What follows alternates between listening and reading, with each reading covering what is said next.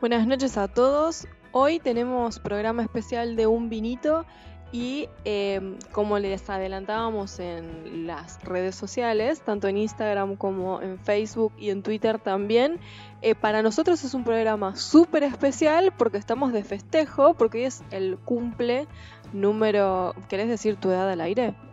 33. Número 33 de nuestro técnico y co-conductor, de Sebastián. ¿Querés decir una palabra por tu cumple? No, no mucho.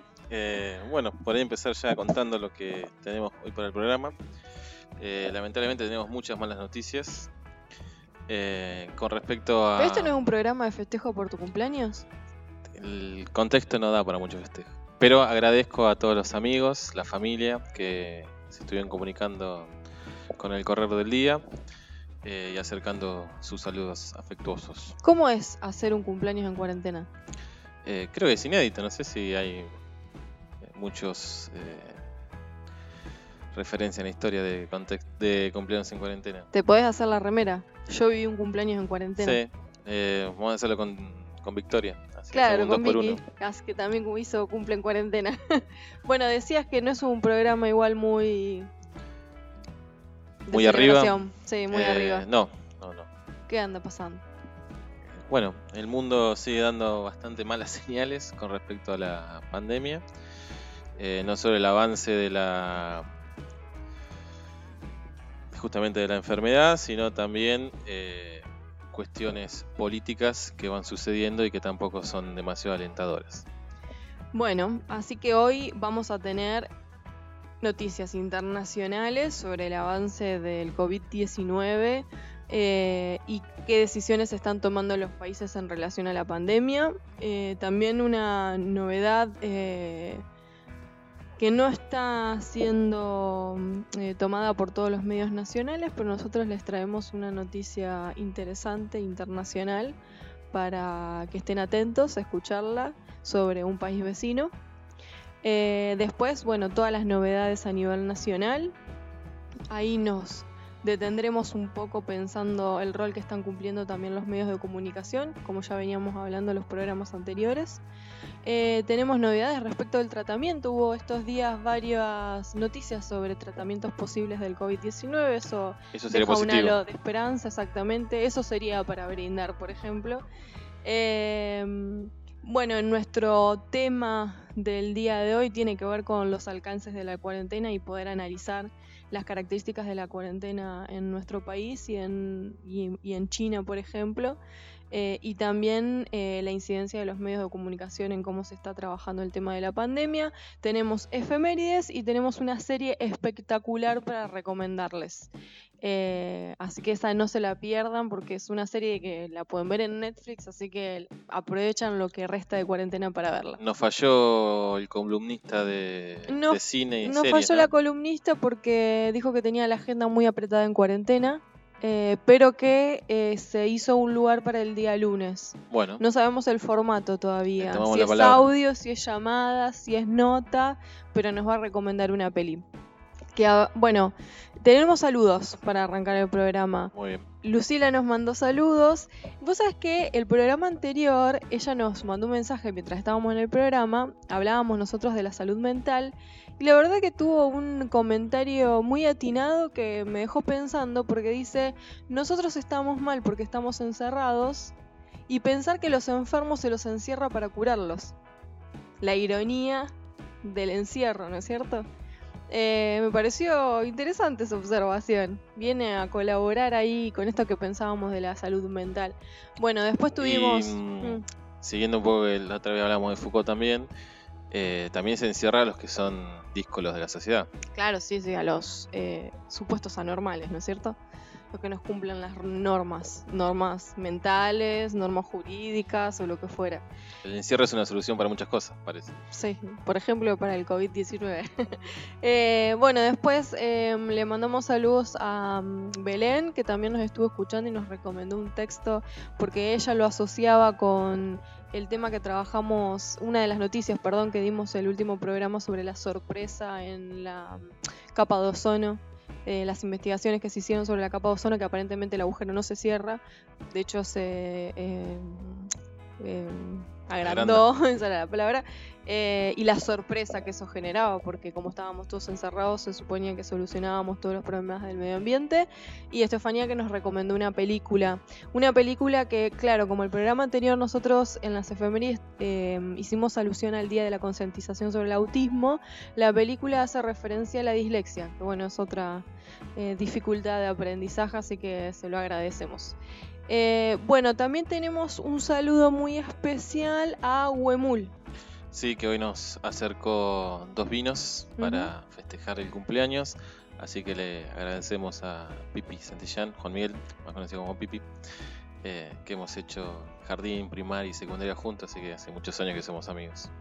Eh, eh, Huemul en este momento con la cuarentena, ¿cómo se maneja? Está trabajando con horario reducido, de 10 a 1 del mediodía, si me falla la memoria ahora, así que los que quieran ir a comprar, enfrente de la plaza, 9 de julio y San Martín, está el local de, nuestro amigo. Después, eh, otro amigo eh, que le mandamos un saludo a Fernando, a Mali a los niños que hace un rato eh, saludaban a Sebastián por el cumpleaños. nos dijo, son el programa que tiene más especiales que programas habituales, ordinarios, así que batimos un récord también. Otra excepcionalidad dentro de la excepcionalidad que estamos viviendo. Exactamente. Y em, uno de los temas, ejes del programa, em, es lo que sucedió jueves y viernes, sobre todo con el cobro de los jubilados y las largas colas que se generaron en los bancos, y también el oportunismo político que se generó a raíz de eso. Que justo habíamos estado charlando de, estas personas que están aprovechando para tratar de reconstruir lo que han perdido. Eh, y bueno, se regan las vestiduras ahora por los jubilados que tienen que ir a cobrar y por las colas que tienen que hacer, el tiempo que tienen que esperar, que eh, eso es cierto, y el gobierno se equivocó y hubo error de planificación, pero que esta gente que le echaba gas pimienta y balas de goma ahora esté pidiendo por la salud y el bienestar de los jubilados, la verdad que es nivel de caradurez total. Bueno, así que sobre eso vamos a estar conversando en el día de hoy y dándonos lugar para pensar más allá de los datos duros de, la pandemia, además de ir festejando el cumpleaños, así que recibimos saludos por cualquiera de nuestras redes. Eh, hacemos una breve pausa para arrancar después con el primer tema. ¿Querías recordar las redes? ¿No? Nos pueden contactar por eh, Facebook en Eustaquio Un Vinito Instagram Un Vinito Radio 20 o Twitter arroba Un Vinito Radio. Muy bien. Así que vamos a escuchar ahora 5 estrellas de Ataque 77. Varias canciones que vamos a escuchar hoy tienen que ver con mi adolescencia, así que el cumpleaños me puso un poco nostálgico. Bueno, no, no. Vemos después de la canción.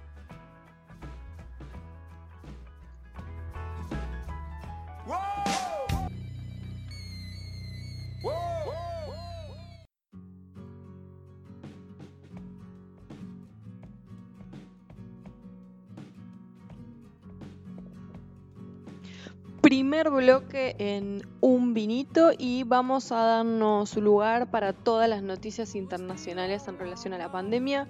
Em, hay noticias de mucha seriedad y hay otras noticias que son bastantes datos de color. ¿Por dónde tenés ganas de empezar? Por las series. Así después Por las series, así después relajamos. Como es tu cumple, el, eh, manejo. Sí, es a disposición, señor. Bueno, vamos por las series. Dentro de las series, eh, igualmente arranquemos con una noticia que no es un golpe tan bajo.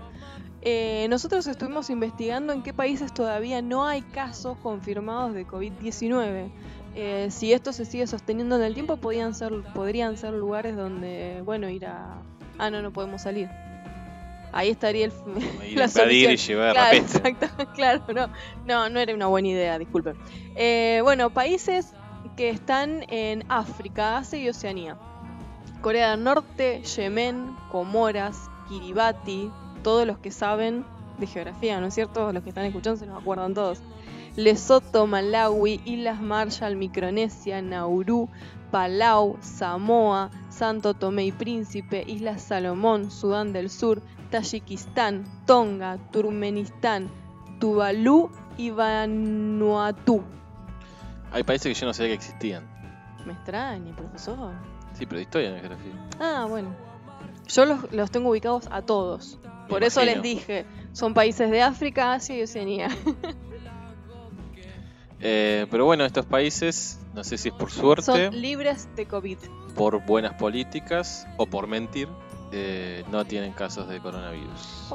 quizá no tengan circulación de muchos de turistas en demasía y no, no haya habido tantos contagios, ¿no? El caso de Corea del Norte me parece que es el más significativo, además porque sé dónde está ubicado geográficamente, eh, que tiene frontera con China y no ha detectado casos. Creo que en unos primeros programas habíamos, comentado eh, la decisión que había tomado el presidente ante un ciudadano que no quiso hacer la cuarentena obligatoria que había dispuesto y había sido fusilado, que no tenemos la corroboración de que haya sido cierto tampoco. Claro, pero bueno, circuló ahí una noticia, pero no, no conocemos la veracidad creo que Klein había titulado eh, se supone o aparentemente, igualmente lo había puesto en primer plan. Bueno, así que esta pandemia todavía tiene algunos países a los que no ha llegado y la verdad que esperemos que sigan así, la verdad. Em, los datos de los países que sí tienen casos se actualizan todo el tiempo eh, y siguen sorprendiendo, lamentablemente. Cada vez asusta más. Eh, en Estados Unidos, por ejemplo, solamente hoy hubo más de 30.000 casos de contagio y más de mil fallecidos. Entonces pensar esto en un solo día es eh, asombroso y e impacta un montón.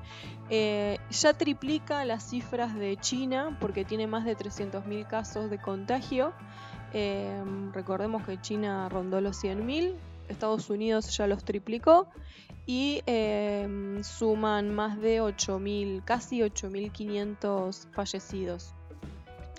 Eh, bueno. Estados Unidos, hoy el presidente prohibió la venta al exterior de todo material médico, en un acto muy solidario con el resto del mundo. Como se eh, caracteriza la política estadounidense. Sí. Eh, así que ninguna empresa norteamericana puede vender o abastecer a otros países de elementos médicos, ni respiradores, ni mascarilla, ni nada de lo que se necesite para combatir la pandemia. Una situación muy similar, digamos, una decisión muy similar a la de Cuba, que tampoco colabora con médicos en países extranjeros, ¿no es cierto? Exactamente. Incluso había un cargamento que estaba por salir para Francia y se prohibió que salga y se confiscó. Imagínense si en este país, en Argentina, se confiscara de esa manera algún tipo de, bien, ya sea médico o lo que fuese. Imagina, ¿no? El revuelo que, que se armaría y las acusaciones al gobierno autoritario, fascista, cualquier cosa podría ser. Em, bueno, para pensar, porque después cuando hablemos del oportunismo político, sí, si aventuramos podría ser tranquilamente un posicionamiento ante una situación así. Em, si cruzamos el charco y nos vamos a Europa, España eh, todavía sigue teniendo muchísimos casos de contagio y de fallecidos. Solamente hoy lo que asombra son la cantidad de casos de contagio que se mm, eh, afirman por día. Hoy tuvo em, casi 7.000 casos de contagio. O sea, 7.000 test confirmados de coronavirus. Y 750 fallecidos, 749 para ser más precisa. Eh, redondeamos cifras. Eh, son muchísimos casos para un solo día. Igual las autoridades de España y las de Italia también siguen insistiendo de que eh, día a día es más positivo la perspectiva porque sigue bajando la curva de contagios. Pareciera que hay una meseta, ¿no? La verdad que el descenso no es... no es abrupto. Claro, no es abrupto, no es precipitado, pero bueno, pareciera más bien una meseta, diría yo no digamos, no se sigue incrementando, pero siguen siendo para un solo día esa cantidad de muertes por COVID. no sé si eso alcanza para aliviar el sistema de salud. Eh, claro. Porque ya sabemos que esta enfermedad tiene una recuperación muy lenta. Son entre los casos graves, digamos, que necesitan internación, son entre 10 y 14 días que se necesitan de internación para dar el alta. Incluso después del alta también tienen que estar alrededor de 15 días más en cuarentena por la posibilidad de seguir contagiando, aunque ya no se tengan síntomas de la enfermedad. Sí, pero bueno, de última ya hay- se hubiese liberado sí, una sí, cama. se ¿no? libera, exactamente. Em, entonces, volviendo a España, em, los casos totales que tiene son 126.168 y 11.947 muertes. Al ladito de España, eh, Francia es otro de los países que está con muchos eh, niveles de incremento en, en relación al COVID-19. Lo de Francia es increíble en cuanto a la cantidad de muertes. Pasaron Exacto. de Mm. 300, 400 a 1000 en cuestiones de 48 o 72 horas. Solamente hoy en Francia se registraron 1.053 fallecidos y 7.788 contagios confirmados de COVID-19. Eh, está muy próximo, le faltan unos poquitos casos para llegar a los 90.000 casos en Francia. Muy cerquita ahí de España en relación a los números. Y 7.560 fallecidos en Francia. Y Francia con una cuarentena. También, Francia con Un cuarentena, aislamiento. exactamente. Eh, vamos a suponer que no lo han cumplido de la manera que tienen que hacerlo. Si no, ya estaríamos diciendo que no sirve la cuarentena, pero suponemos que, que no ha sido lo estricta que se necesita. Que bueno, después vamos a estar charlando un poco esto de la cuarentena en China, que dista mucho de los que estamos haciendo nosotros. Eh, podríamos, bueno, nosotros nos formulamos esa pregunta, así que la podemos hacer extensión a nuestros oyentes, ¿no? Lo estoy pensando ahora en voz alta. Eh, si suponen que la cuarentena que se implementó en Argentina es estricta, ¿cómo definirían la cuarentena en Argentina? Recibimos sus mensajes, nos queda este bloque, otro bloque más por delante, hasta llegar a conversar de la cuarentena. Tienen tiempo para comunicarse con nosotros y darnos su opinión, a ver qué es lo que suponen, si esta cuarentena implementada de esta manera en Argentina, en comparación con otros países, la definirían como estricta o si la definirían de otra manera, ¿no? Si nos llamara Pablo Roca, diría que es excesiva. Claro, bueno, por eso, una de las opiniones posibles podría ser que es excesiva, algún otro dirá que es insuficiente, algún otro dirá que es estricta. Bueno, escuchamos sus opiniones y charlamos después, más adelante en el programa. Eh, hablábamos eh, recién de Francia, país vecino también de Francia, acá lo tengo que se me está yendo en el mapa, Alemania. Eh, en Alemania, hoy en comparación es muchísimo menor que lo que venimos conversando de Francia y España. Eh, en Alemania hoy hubo 4.933 casos de COVID-19 confirmados y 169 fallecidos. Sigue teniendo una tasa de mortalidad baja. La tasa de mortalidad es baja porque igualmente los casos de contagio son muchos porque tienen 96.092 casos. Eso sí está en el orden de Europa, ¿no? Claro, ronda los 100.000 casi, sí, no, no, no, ahí no hay mucho distanciamiento con el resto de los países europeos. Sí eh, se, dis- se distingue del resto por la cantidad de fallecidos que tiene, que es relativamente menor en el resto de los países. Si nos vamos a Italia, por ejemplo, hoy solamente Italia me asombra porque es uno de los primeros países que empezamos a, a conocer de la cantidad de contagios y sigue teniendo muchos contagios diarios. Contagios diarios se entiende que confirmados de COVID-19, enfermos confirmados de COVID-19. Hoy tuvo 4.805. Eh, y fallecidos también son elevados, aunque no, en- en, eh, no tan elevados como días anteriores que ha registrado Italia, 681. Es alto igualmente, más allá de eh, lo positivo que pueda ser la cifra, porque pareciera entonces entrar a una meseta y empezar a descender, pero sigue sorprendiendo, para un solo día es alto. Bueno, España volvió a prolongar la cuarentena hasta el 23 de abril. Sí, eh, España prolongó lo que ellos llaman el estado de emergencia. Exactamente. Bueno, nos venimos para América del Sur eh, y tenemos en, Ar- bueno, en Argentina hoy hace muy poquito, hará una hora y 20 minutos, se conocieron los datos del día de hoy. Eh, hubo 98 casos confirmados y un fallecido, lo que ya eh, hace una suma de 1.451 casos de contagio en Argentina y 43 fallecidos hasta el momento. En Brasil Hoy hubo 82 fallecidos. En total de contagios es 10.360. También Brasil va sumando contagios diarios, va confirmados diarios de COVID-19 bastante elevados, porque son de a mil. Eh, a diferencia de Argentina, que vamos como sumando a 100, hay una diferencia. Ecuador y Brasil son los más comprometidos en Sudamérica. Eh, Ecuador, justamente, eh, hoy tuvo 97 casos confirmados, pero 27 fallecidos acumula 3.465 casos y 172 fallecidos, que como hablábamos en el programa anterior, dudamos muchísimo de estos datos oficiales.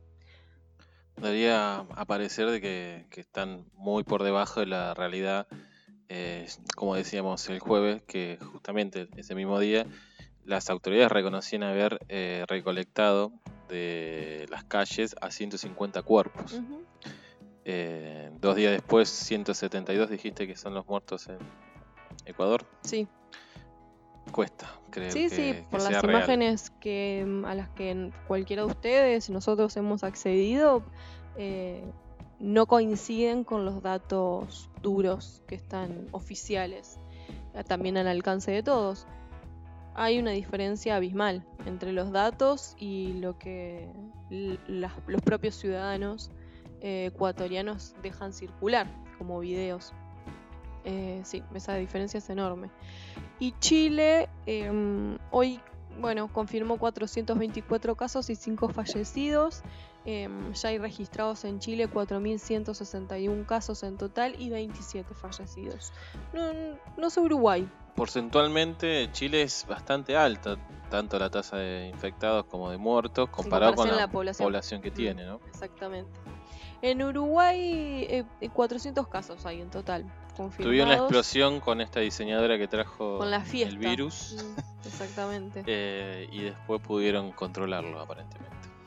Eh, a los uruguayos le creemos un poco más en la estadística. Se confirmaron 14 casos, hubo un fallecido en el día de hoy, en total son 5 los fallecidos por COVID-19, bueno, y como decía recién, 400 casos en total. Eh, bueno, eso sería en algún país más que nos haya quedado ahí en el tintero. Hoy habíamos estado viendo también que había tenido una gran explosión Turquía, que venía con pocos casos, eh, o relativamente pocos, y ahora ya está cerca de los 20.000. Sí, Por lo menos hoy a la tarde estaban en ese número. Sí, venían subiendo de a cienes, digamos, y tuvo una explosión muy grande hoy, sí, eso es cierto.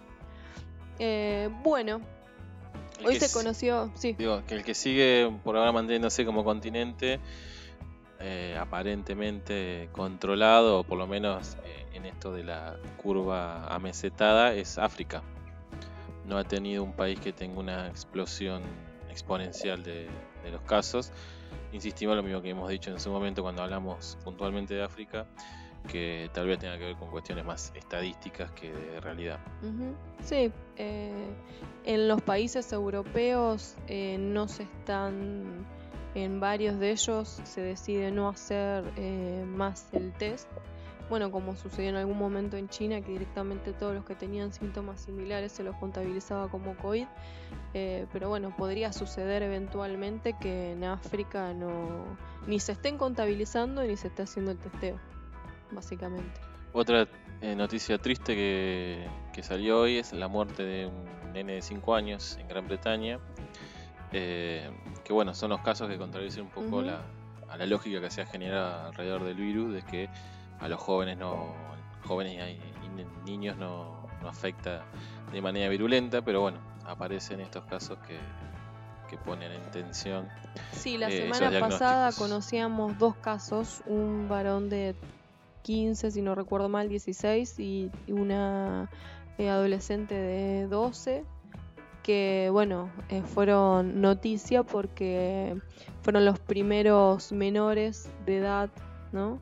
Eh, o los fallecidos por COVID-19 más chicos en Europa.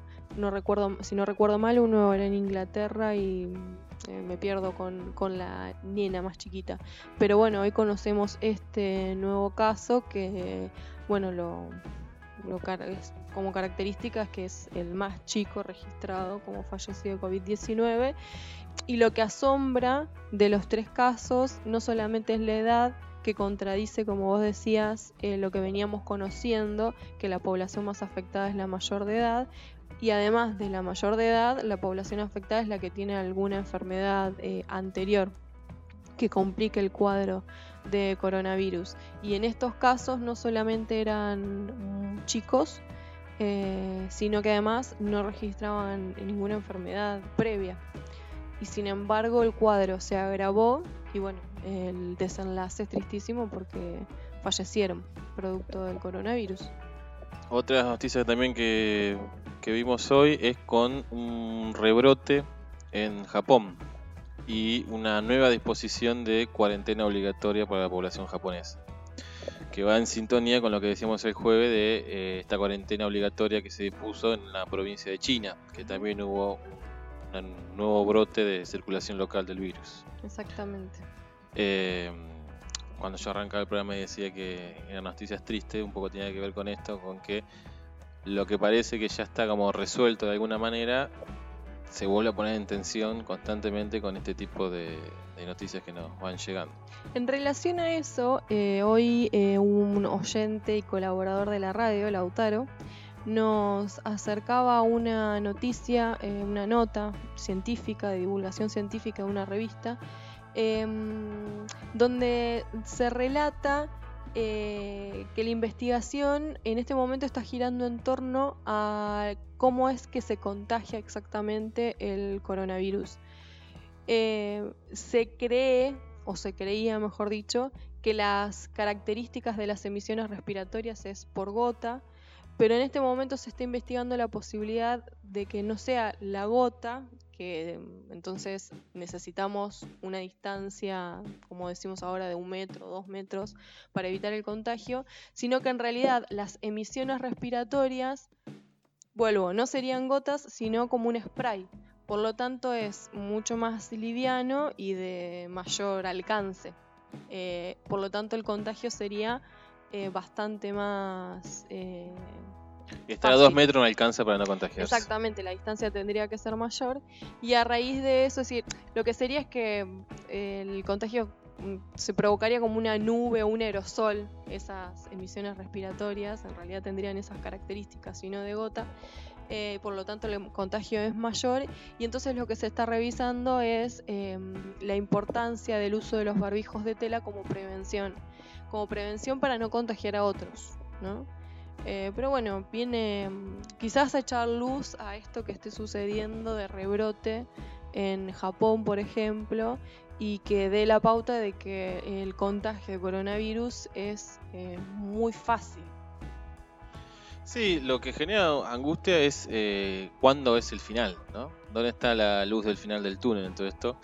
Porque si los países que parecen que ya lo habían superado vuelven a tener este tipo de cuestiones, que tal vez estén controladas y no, no, no significa que se desmadren las situaciones. Eh, pero hace como dudar de que esto en un par de meses se soluciona, ¿no? Parece que como que se va, la posta se va alejando cada vez más de ponerle un, final a la pandemia. Por ahora hay em, bastantes estudios que se están dando a conocer de posibilidad de tratamiento. La vacuna por ahora está lejos de, confirmarse su existencia, pero sí hay algunos tratamientos que también están en investigación, ¿no? Ahí hay que entender los tiempos también de la ciencia porque hay que pasar por una serie de pasos para que eso realmente sea oficial. En Israel aparentemente estarían cerca de la vacuna, pero también hay que probarla y hasta Anunciaron que en junio empezarían las pruebas en seres humanos. Exactamente, por lo tanto, bueno, los tiempos eh, son a largo plazo. Y otra de las noticias que se conoció a nivel internacional es en Australia eh, la posibilidad del éxito eh, de un fármaco antiparasitario que es el ivermectina, eh, que bueno, eh, lo que generaría es que no se llegue a los casos graves o agudos. Funcionaría para los primeros momentos de la enfermedad. Claro, sí, y, como tratamiento, ¿eh? no estamos hablando acá de, de vacuna, sino como un tratamiento. Una vez que ya estás enfermo. Exactamente. Después, eh, cuando, en el bloque que viene, cuando eh, nos situemos a nivel nacional, también vamos a charlar de dos tratamientos posibles que en Argentina eh, se están, bueno, se dieron a conocer. De hecho, uno de ellos ya está a disposición del Estado Nacional. Los, el equipo de científicos se puso a disposición del Estado Nacional para, para llevar adelante los pasos que falten, pero bueno, lo comentamos en, en, el próximo bloque, porque en este bloque que tenemos ganas de centrarnos a nivel internacional, nos quedan muchas noticias. Una de ellas es la que hoy les adelantábamos de la noticia internacional que los medios eh, de tirada habitual con los que uno tiene acceso no están levantando. De hecho, nosotros eh, registramos los medios antes de empezar el programa y no, no hay, no, se han, digamos, no, no se han hecho eco de esta noticia que es eh, un golpe de Estado en Brasil. De hecho, nos llega la noticia por un conocido que tenemos que se sospecha que es un comando iraní, cubano, venezolano que maneja ese tipo de información. Em, bueno, hoy les decíamos quédense porque tenemos una noticia internacional que nos está dando a conocer en todos lados y es eh, justamente esta. Eh, sería eh, un, bueno, sí, golpe de Estado en la medida que hay un mandatario militar que se hace cargo del gobierno brasilero. esto lo dio a conocer Horacio Berbisky en el Destape Radio situamos la fuente para darle veracidad a la noticia. Eh, ustedes si quieren pueden ingresar a la página web de El Destape. Allí van a encontrar el audio de Horacio Berbisky dando a conocer esta noticia eh, en vivo al programa. Y ahí lo que se da a conocer es em, que bueno, la decisión del ejército brasileño es dejar sin poder efectivo a Jair Bolsonaro y ponerlo como un presidente operacional, perdón, ponerlo como presidente operacional a un militar que en este caso es Walter Braganeto.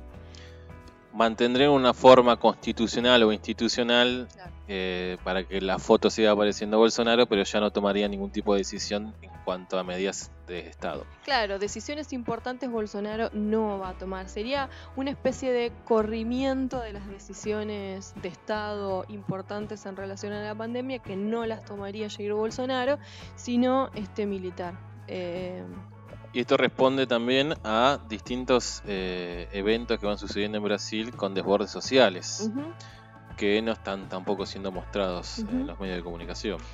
Eh, esta noticia, bueno, no tiene carácter oficial todavía, sí se dio a conocer porque eh, el mandatario militar brasileño se comunicó con eh, un oficial argentino, bueno, y ahí se filtró esta comunicación y esta información de, bueno, correr a Jair Bolsonaro de su eh, rol presidencial y de ejecutivo justamente eh, de este país vecino.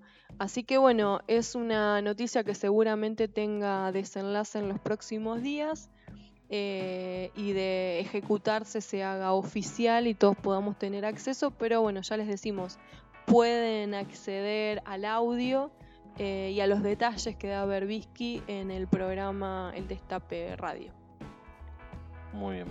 ¿Nos queda algo más de internacional? Sí, las noticias que no son serias, digamos. Ah, bueno, vamos a relajar un poco. Las que nos ayudan a relajarnos. Una es genial.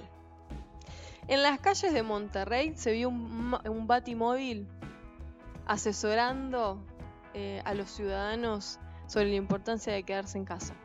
Así que ahí Batman se puso las pilas y salió a colaborar con la cuarentena en Monterrey. Bueno, si eso hace que la gente entienda más, bienvenida sea. Y la insólita es eh, sucedió en la India, donde una pareja tuvo familia y adivina cómo le pusieron a sus mellizos. No conozco muchos nombres hindúes. Pero te puedo asegurar que si te lo digo es un nombre que lo dijiste, pero no sé cuánto, más de miles de veces en lo que va de la cuarentena. No es hindú el nombre. No. ¿Cuál es el nombre? ¿Viste cuando le ponen eh, los nombres de... El que se conoció acá en Argentina, Maradona. Sí, un compatriota cordobés le Exacto. puso a sus dos hijas, a una Bueno. Mara y a la otra Dona. Bueno, acá no hicieron alusión a ningún deportista de renombre. Le pusieron a sus hijas COVID y Corona. COVID y Corona. Sí, escucharon bien. COVID y Corona. Están muy tomados por el tema. Alusión a la pandemia. O por lo menos se lo toman con gracia, no sé. No sé si será una cuestión de, de superstición, de chiste. Imagínate dentro de un par de años cuando las nenas vayan a la escuela. Y si la pandemia en la India pega estrepitosamente y toman lista, no la va a querer nadie. Bueno, está un poquito estigmatizada tal vez. Las van a discriminar por COVID y corona. la verdad es insólito. Pero bueno, son de estas noticias que a pesar de las pálidas nos hacen reír un poco.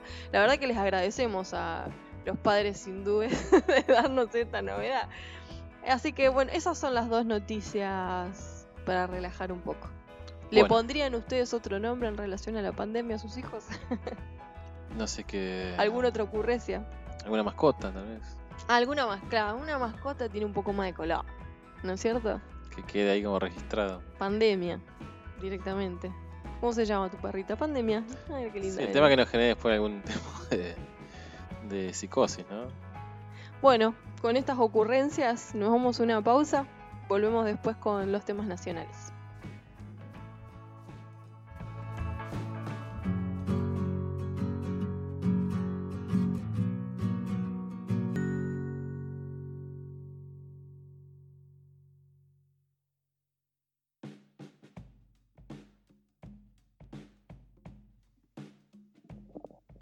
Segundo bloque en un vinito y como adelantábamos hoy, eh, en este bloque nos dedicamos a los, las novedades nacionales en relación a la pandemia. Repetimos las cifras de hoy. Las cifras de hoy son 98 nuevos casos y un fallecidos. En total en Argentina se registran 1.541 infectados en todo el país y 43 muertos. Eh, y bueno, y se está organizando el país. Hace un ratito recibía la noticia de que en Mercedes están solicitando eh, la colaboración de enfermedo, enfermeros, perdón, estudiantes de enfermería sería, y estudiantes de medicina avanzados eh, para el Hospital Blas Dubarry. Así que bueno, las localidades se están organizando para esperar el pico de la pandemia. Nos estaban informando acá un oyente que en Suipacha tenemos una perrita que ya se llama Alberta Pandemia. Así que lo que estábamos diciendo en el bloque anterior ya está sucediendo. Mirá vos. Así que la podemos sacar. Mirá, TN que vino a Ciupacha ayer a, A ¿qué? mostrar los a reflejar cómo hacen fila o no hacen fila, los tratan bien acá en Ciupacha los abuelos, pero podrían haber venido a cubrir a la perra pandemia. Así que bueno, Es un muy buen nombre entonces pandemia para un animal, ¿viste? seguramente surjan varias mascotas Muy eh, e hijes eh, que se llamen Pandemia, Corona o COVID. sí, algún tipo de, de nombre relacionado con, lo que estamos viviendo. Bueno, gracias al oyente por esa información que nos hace pensar en la posibilidad de otros nombres. Si se les ocurren otros en relación a la pandemia, aunque no conozcan que sean reales, bienvenidos sean. Em, bueno, actualizábamos los datos de Argentina y como recién decíamos que vino TN a estos pagos a Suipacha a cubrir eh, el pago a los jubilados. Había mucha gente enojada eh, porque los dejaban entrar, ya que vienen de Capital Federal, que es donde están la mayoría de los casos, si no podía entrar la enfermedad. Pero bueno, también es cierto que tienen permiso para circular. Los medios de comunicación sí tienen permiso, los periodistas tienen permiso. Eh, bueno, justamente el tema es las largas filas que se vieron en provincia de Buenos Aires, en el conurbano, en Capital Federal y en localidades numerosas del interior del país, eh, de los jubilados eh, queriendo cobrar su jubilación, eh, sobre todo el día de ayer. Hoy y mañana los bancos abren y van a estar abiertos hasta el día miércoles para poder garantizar el cobro de Y la extendieron jubilación. su horario, ¿no? y extendieron el horario. Además de organizar los pagos a través de los números de documentos. Exactamente. Bueno, se encontraron con un primer día sin organización. Digamos, esto es Ahí está el er- indudable. El, error que hablamos al inicio del programa. Eh, ya repartió Alberto Fernández eh, quejas a todos sus funcionarios por no haber podido anticipar eh, la importancia de organizarle el pago a los jubilados para que no se agolparan en el banco. En algunos casos veíamos en, la tele que hacían filas desde las 4 de la mañana esperando que abra el banco. Sí, de hecho varios periodistas eh, de TN, básicamente también ya que los nombramos, estaban pidiendo la renuncia de funcionarios. Eh, uno de los que más se llevó palo fue el presidente del Banco Central. Sí, por no prever esta situación. No sé si sería el momento de estar sacando, poniendo gente, ¿no? Tal vez, bueno, una vez que pase veremos eh, el actuar de cada uno y quién merecerá dejar el cargo o no. Bueno, lo cierto que en relación al, al cobro de los jubilados y lo que veíamos ayer, eh, bueno, hubo desorganización, eh, hubo falta de previsión. Veníamos observando eh, un gobierno nacional y gobiernos provinciales que se estaban organizando de manera muy adecuada frente a la pandemia. Bueno, y ayer hubo un problema, digamos, algo que no se anticipó, un error. Eh, sin embargo, eh, eh, este error eh, fue utilizado por distintos medios de comunicación para aprovechar. Se magnifica, ¿no? Como este- tantas veces ya estamos acostumbrados de cosas bastante micro, se terminan magnificando para generar una situación que no tiene nada que ver con lo de- la noticia de la que se está hablando. Se generó un eh, aprovechamiento de esta noticia para sumarle a las ya noticias que veníamos conversando en el programa que lanzan medios de comunicación a nivel nacional eh, como Clarín, Infobae, TN, La Nación, eh, para empezar a poner palos en la rueda eh, al gobierno nacional. Los cacerolos tienen otra excusa ahora para salir a golpear sus ollas, eh, los pobres jubilados, ¿no? Que durante cuatro años nadie se acordó de los pobres jubilados que se quedaron sin medicamentos, se les recortó la jubilación, se los golpeó literalmente. Ahí no hubo cacerolas, no hubo cobertura de medios, no hubo indignación de nadie. Pero bueno, ahora se comete un error dentro de una pandemia eh, única en la historia, que nunca el gobierno, un gobierno argentino había tenido que enfrentar una situación como esta. Pero bueno, se le cae con todo el peso, ¿no? digamos, que no es insólita. El gobierno argentino no estaba preparado y tampoco lo podía anticipar, ¿no? Porque si uno dijera está tomando malas medidas económicas y cuando se candidateó para el poder ejecutivo Alberto Fernández ya sabía con el país que se iba a encontrar, uno le podría decir, bueno, pero vos los datos duros de la realidad económica y social ya los tenías, por lo tanto podés organizarte mejor en la toma de decisiones de política. Pero en este caso, l- digamos, al mundo lo agarró por sorpresa y bueno, sí, hay que reconocer los errores porque fue un error eh, muy importante. Sin embargo, lo que nosotros queremos analizar en este espacio es el aprovechamiento que están haciendo los medios de comunicación que vienen a sumar a las noticias que ya venían emitiendo estos medios que mencionábamos eh, para incrementar la grieta. En definitiva es eso. En, digamos, y esto para que no nos olvidemos, en contexto de pandemia, quiénes son los que están profundizando la grieta. Sí, ¿no? Porque después son los, también los grandes republicanos, eh, institucionalistas, que hablan del eh, autor- autoritarismo peronista y demás frases que siempre usan como muletilla, ¿no? Eh, claramente el que le tira nafta al fuego en estos casos eh, es el, periodismo opositor, ¿no? Por más que digan que son independientes. Eh, pero bueno, también veo que no. que a pesar de que la situación es mucho más clara que otras veces, eso no genera nuevas conciencias, ¿no? Como que la gente que estaba en contra del gobierno, como que reconoce, muy por arriba eh, algunas decisiones, sobre todo el de la cuarentena obligatoria, pero cuando aparece algo de esto, otra vez vuelve a salir el odio y, el veneno para parramarlo en todas las redes sociales y donde se puede hacer. Se enciende la mecha rápidamente con estas pequeñas noticias, exactamente.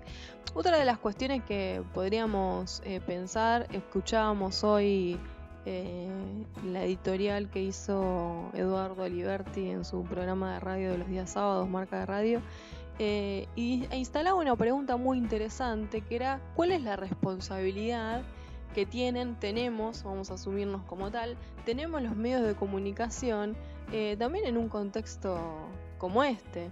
Entonces se preguntaba qué rol ¿no? y qué tipo de noticias y de información los medios transmitieron en relación al cobro de los jubilados.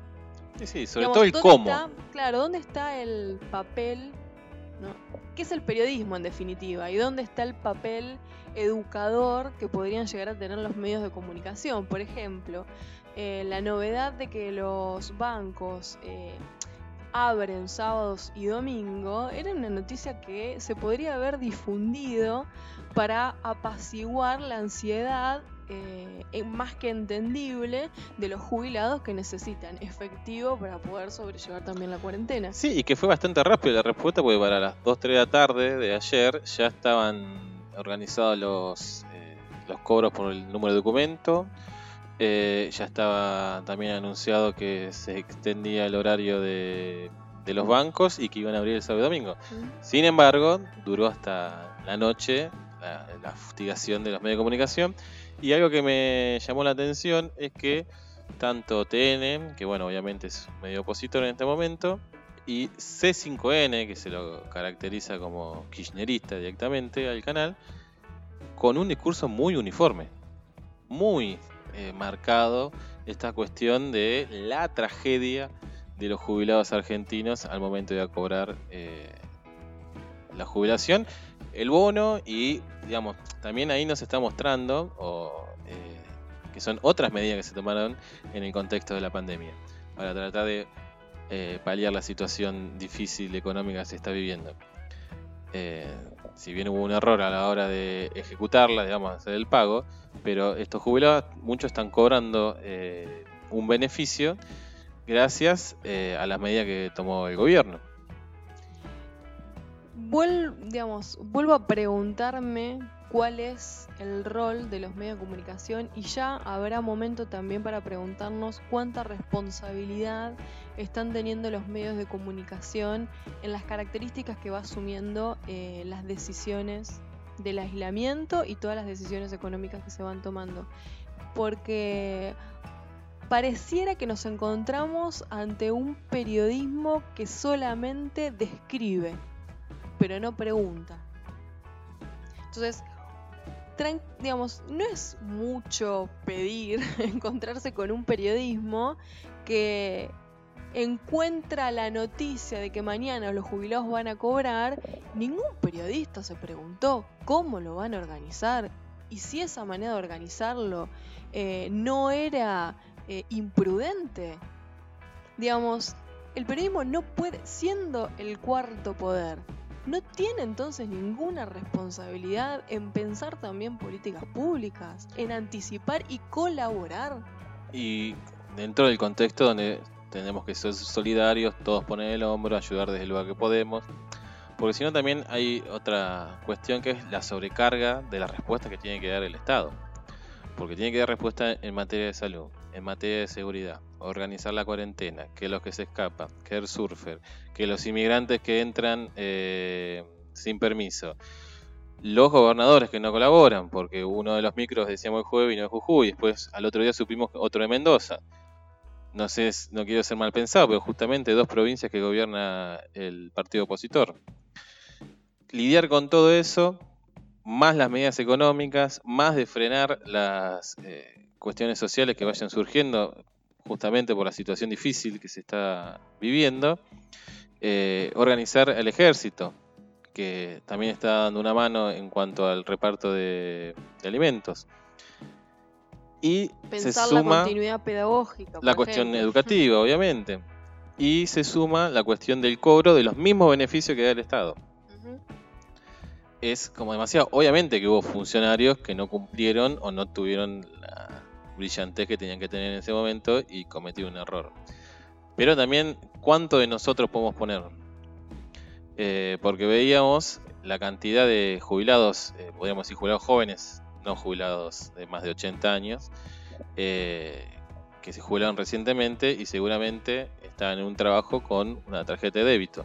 Y sin embargo, no tramitaron la tarjeta de débito de su jubilación. Eso hizo también que se sobrecargue la demanda de los bancos. ¿no? Como todo se va conjugando, digamos, lo que no hacemos también como ciudadanos, para que termine una situación como la que se vivió ayer. Bueno, quizás eh, eh, hay que esperar a que la situación se aplaque un poco, pero sin dudas hay que darle lugar también a poder pensar cuál es nuestra responsabilidad eh, como ciudadanos em, y pensar también qué capacidad tenemos, esto es una discusión más general, pero fue una pregunta que me instalé cuando el viernes veíamos las colas de los jubilados y cómo estaban eh, tomando los medios de comunicación esta información.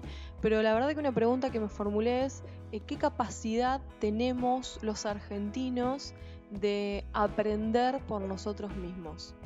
Y lo pensaba por los, eh, digamos, la capacidad de curiosidad y de ser activos al momento de transformarnos en el día a día. Eh, lo pienso por eh, los jubilados, lo pienso, por ejemplo, como profesional de la educación ante encontrarme con estudiantes que pueden responder, no sé enviar un mail, digamos, y tienen, digamos, eh, quiero acá aclarar entre paréntesis, ¿no? Teniendo acceso a esas herramientas, porque distinta es la situación de vulnerabilidad donde no hay acceso a esas herramientas y estamos en una situación de pobreza extrema. Pero digo, pensando a esos ciudadanos que tenemos acceso a esas herramientas y sin embargo estamos en una actitud de demasiada pasividad. Pero bueno, eso quizás hay que esperar a que todo se aplaque, se apacigüe, pasen estos momentos y darnos la oportunidad de pensar qué actitud tenemos eh, frente a nosotros mismos y frente al aprendizaje, frente a la realidad, sin ir más lejos, ¿no? Y esa misma pregunta, trasladarla, que ojalá que no suceda, pero si la situación empeorara, ¿no? Donde el Estado no diera abasto y realmente no habría respuesta en un montón de, cuestiones y donde ahí sí habría que resolver solamente desde el lugar de cada uno. ¿Cómo se va a hacer? Si no somos capaces de tramitarnos una tarjeta, de planificar mejor cuándo ir o cuándo no ir, mantener una distancia en una fila. Hay un montón de cuestiones que tienen que ver también con la persona, más allá de los errores que se cometen o que se cometieron, que dejan interrogante en eh, en el caso de que esto empeore. Siempre cuando uno hace análisis em, de fenómenos sociales, eh, sería un error incurrir en que hay un solo responsable. Indudablemente los funcionarios se equivocaron, la pifiaron, no pudieron predecir la situación, pero bueno, llegará el momento de pensar también la cuota de responsabilidad que tienen los medios de comunicación y también la cuota de responsabilidad que tenemos todos nosotros como ciudadanos de un Estado. Bueno, un poco lo hablamos el jueves cuando damos la noticia de la lamentable noticia de la muerte del abuelo de este chico en Moreno, que había venido a Estados Unidos y no había respetado la cuarentena. Ahí tenemos un caso justamente de responsabilidad eh, ciudadana y, y que, bueno, hasta dónde también le podemos echar la culpa al Estado, ¿no? No es, no es comparable en cuanto a responsabilidad estatal porque acá sí hubo un error. Pero bueno, ¿qué hacemos nosotros como ciudadanos para aportar a esta situación excepcional que estamos viviendo? Sí, o sugerimos, construimos, pensamos juntos o esperamos pasivamente que el Padre Estado nos resuelva todo. Básicamente esa sería la cuestión. Eh, incluso pensarlo para transformar el propio Estado en el cual vivimos, ¿no? Eh, no es para aceptarlo pasivamente, ni mucho menos, todo lo contrario. y no es para criticar al Estado, porque creo que ha quedado más que clara la posición del programa con respecto al Estado. Eh, sin embargo, una ciudadanía emancipada ¿sí? en cosas cotidianas va a ser eh, mucho más provechoso para lograr esa emancipación estatal que tanto nos gustaría poder ver. Bueno, lo vamos a dejar eh, en suspenso este tema y seguramente lo vamos a seguir retomando porque eh, es un tema para, para sacarle jugo, para nosotros mismos ir pensando este tema que no está cerrado estamos compartiendo con ustedes lo que pensamos al respecto y que seguramente vamos a ir transformando ese pensamiento. Eh, eso es lo rico de pensar.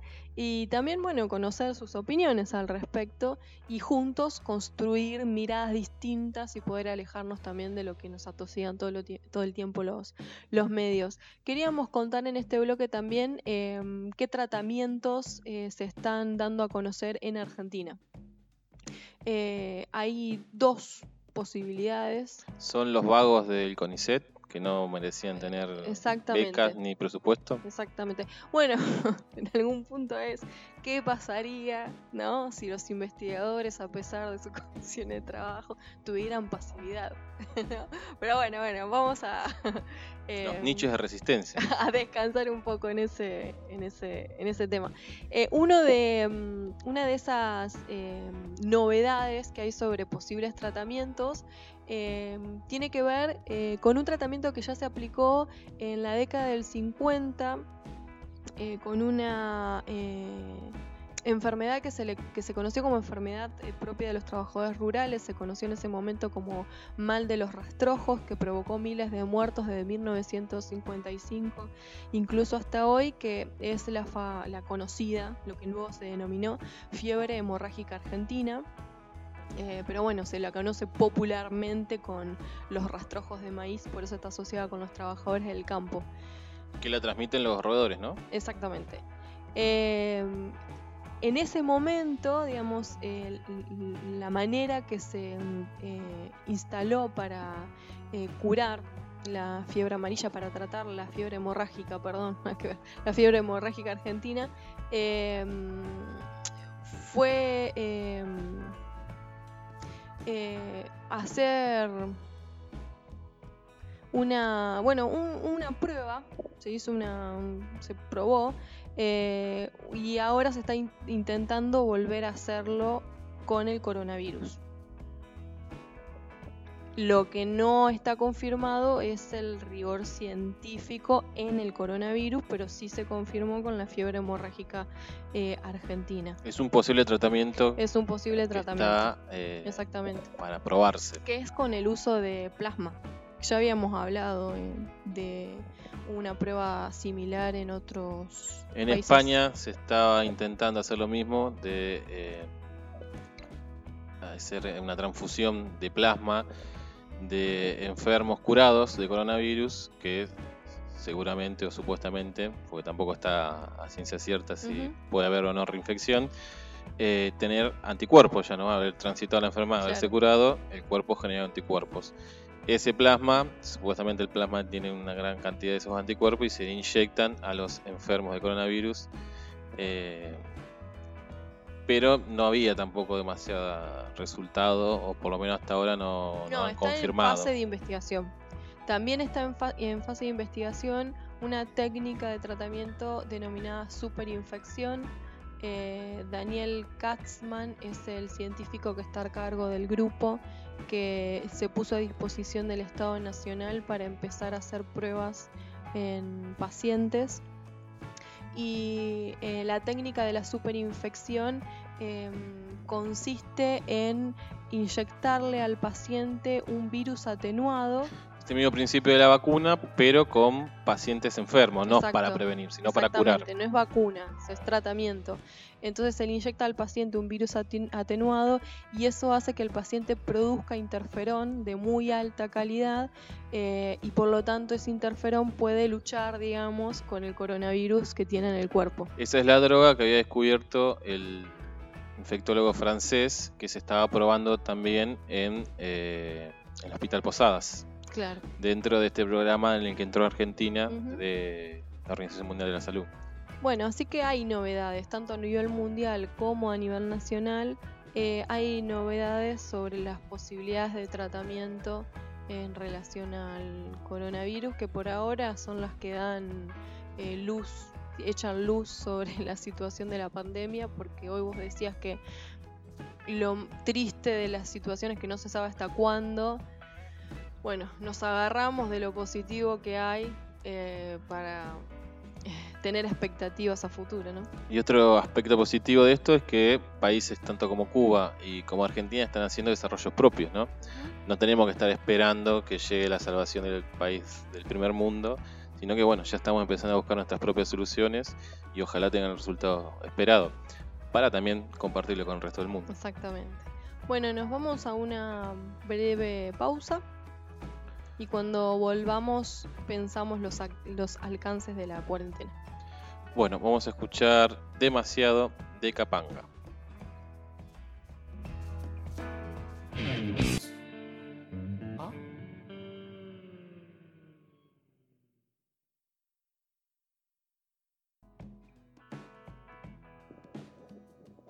Bueno, volvemos de la pausa, bloque 3 de Un Vinito.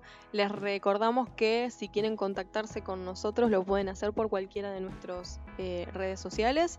Lo pueden hacer en Facebook, allí nos encuentran como Eustaquio Un Vinito, en Instagram como Un Vinito Radio 20 o en Twitter arroba Un Vinito Radio. Tenemos la propuesta para nombres de mascota. Me encanta esa temática que surgió en este programa, me parece espectacular. Acá un oyente nos dice que a él le gustaría ponerle una tortuga Wuhan. Ah, muy, muy bueno. Me gusta. Y después nos saludan desde Ecuador. Tenemos un compatriota, yo no tenía el dato. Bruno Escardela nos está escuchando desde allá. Así que si nos quiere mandar algún comentario de cómo está viviendo la situación, que sabemos que es bastante delicada en ese país, eh, estaría buenísimo y bueno, si no nos tenemos eh, tratando de contactar en la semana para que nos cuente un poco cómo se vive estando en ese lugar. Bueno, bárbaro, buenísimo eh, las ideas de Wuhan, de las tortugas y, y, un saludo también al oyente desde Ecuador, un abrazo grande. bueno, en este tercer bloque también recibíamos comentarios de Susana, que le mando un saludo y nos da su opinión sobre eh, lo que veníamos conversando de cómo los medios de comunicación trataron el tema de la situación de los jubilados y dice que bueno hubo medios de comunicación que trata hacía ya una semana que estaban tratando el tema y que advertían de la posibilidad de los riesgos eh, piensa que el presidente actuó muy bien reconociendo el error de los funcionarios y que evidentemente no hubo previsión de aquellos responsables de organizarlo. Eh, bueno, eh, opiniones de nuestros oyentes y le mandamos un saludo a Susana. En este tercer bloque nosotros le preguntábamos a ustedes cómo definirían la cuarentena, el aislamiento eh, preventivo, social y obligatorio, así conocido en Argentina, si la definirían como sumamente eficaz, como exagerada, como insuficiente. la verdad que yo creo que es un aislamiento Em, suficiente, necesario y la definiría como correcta. Es estricta la cuarentena en Argentina. Sí, hacíamos esta pregunta en comparación a la cuarentena en China, ¿no? Justo ayer estuvimos mirando unos documentales que nos recomendó Martín Carrizo, compañero y guía espiritual, eh, sobre estos temas y nos trajeron mucha sorpresa, por lo menos en mi caso, de el manejo de esta cuarentena. Ya algo habíamos adelantado, habíamos charlado sobre el estado policíaco digital que denunciaba o describía eh, Han en sus artículos que habían salido en los diarios de Europa. Pero bueno, ayer pudimos ver, eh, puesto en práctica, ¿no? Eh, cómo se organizó la cuarentena y que se apoyó sobre una organización que ya tiene China eh, por su carácter de país comunista. ¿no?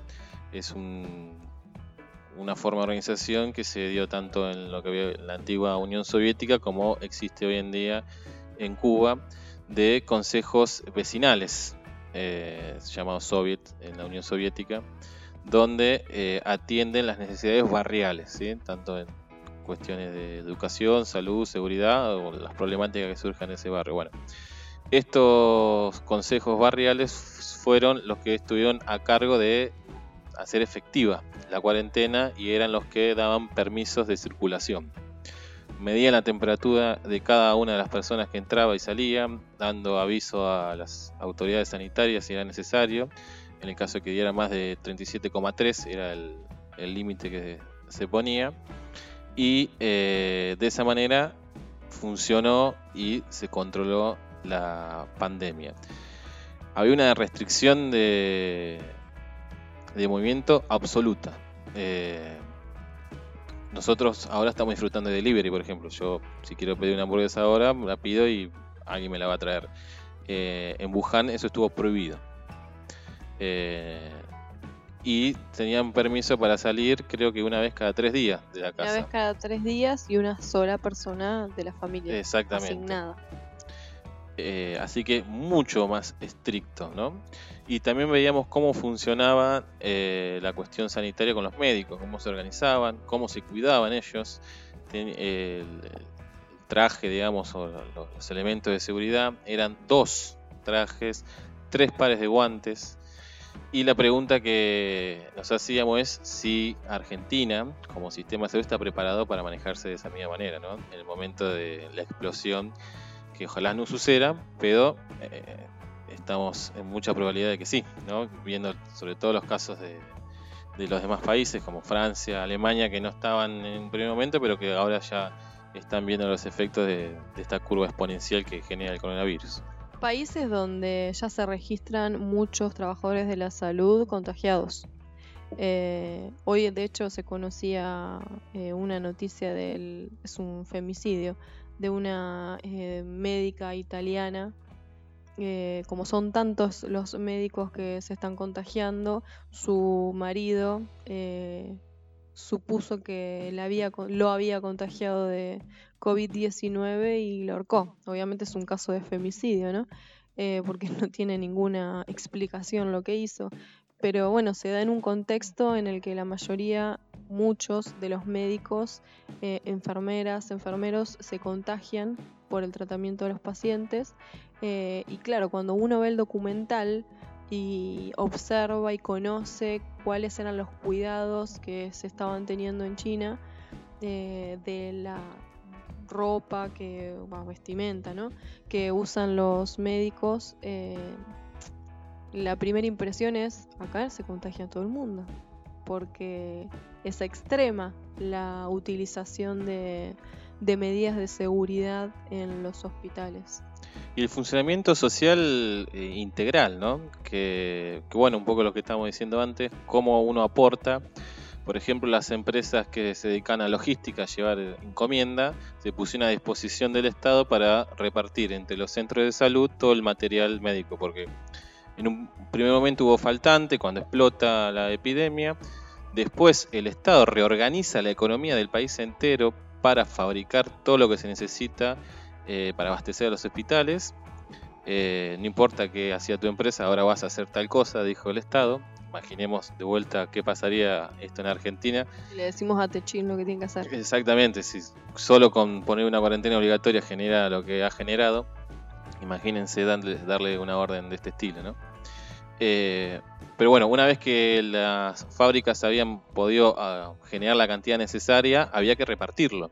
Y el, Estado no daba abasto con sus canales tradicionales. Entonces, todas las empresas de logística de China se pusieron a disposición y eh, sumaron y lograron repartir todos esos elementos sanitarios. Eh, por eso vuelvo a la pregunta que nos hacíamos antes, ¿qué pasaría si esto eh, empeora en nuestro país, nosotros como sociedad, como ciudadanos, ¿cómo vamos a aportar para tratar de solucionar eso? Había un testimonio de una médica que, que, bueno, que se estaba alimentando después de terminar su turno y hacía chistes y, el periodista le preguntaba si tenía apetito y eh, si le daban ganas de hacer chistes. Y bueno, ella hablaba de la importancia de tener energía, de comer bien para tener energías y poder eh, trabajar mejor y asistir a los pacientes, como también la cuestión de la salud mental, que tanto habíamos hablado también, ¿no? Esta cuestión del humor hacía que ella también se sintiera mejor y pudiera dar mayor respuesta. Eh, y ser consciente de la misión que estaban cumpliendo, ¿no? De, ayudar al otro. no es una Hay un cuestión sentido solo... de comunidad que Exactamente. nosotros no, no vivimos, no vivenciamos, la verdad. Por lo menos no en mayoría. Sí, Eh, Ese sentido de comunidad eh, ya es propio de la sociedad china y colaboró bastante en el manejo que tuvo el país de la pandemia. Bueno, y hablar de reconocimientos de errores, el presidente chino reconoció que en un primer momento las autoridades locales de Wuhan se equivocaron. Eh, de hecho, hubo un caso de censura sobre el, primer médico que advirtió de que era un virus nuevo, que después lamentablemente murió por la enfermedad. Eh, desplazó a todos los funcionarios del Partido Comunista de Wuhan, puso gente nueva y además hubo un cambio, ahí lo marcaron como antes y después eh, en la lucha contra el coronavirus, que fue la forma de diagnosticar. No se estaba dando abasto de diagnosticar con los kits tradicionales, que es lo que tenemos acá y lo que se está haciendo en la mayoría parte del mundo, sino que se pasó a un análisis clínico. Toda persona que tenía características de una enfermedad respiratoria era tratado como coronavirus. Que no solo por el tratamiento médico, sino por el aislamiento que tenía esa persona y no solo esa persona, sino también los que viven en esa familia. Y las cuarentenas no eran las cuarentenas en las casas de cada uno si uno tenía síntomas. Si uno tenía síntomas, a pesar de que no estuviera grave, era trasladado, trasladado a un centro de eh, médico Salud. de salud. ¿no? Eh, no es como en como en España o en Italia, eh, de que para no colapsar el sistema de salud, los que pueden transitar en su casa como una gripe eh, se quedan. ¿sí? Acá sí o sí, y tampoco había opción. No es que se podía decir, no, pero yo me siento bien, me quedo en mi casa. No. Eh, si te resistía, iba la policía a buscarte por la fuerza. Bueno, toda esa cuestión de- del manejo de la pandemia, que tranquilamente podríamos opinar que es autoritaria, eh, pero fue lo que facilitó o lo que permitió la solución, o por lo menos el control, ¿no? Ya hablábamos de, de algún rebrote que estaba teniendo China.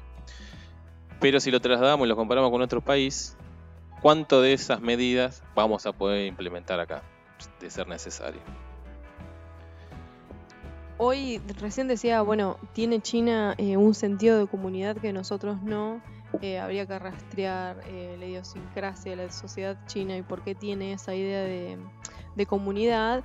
Pero bueno, ya en eso fallamos un montón en la medida que cuando se decretó el aislamiento social obligatorio veíamos la cantidad de detenidos que hubo por el incumplimiento o la injustificación de haber salido del hogar.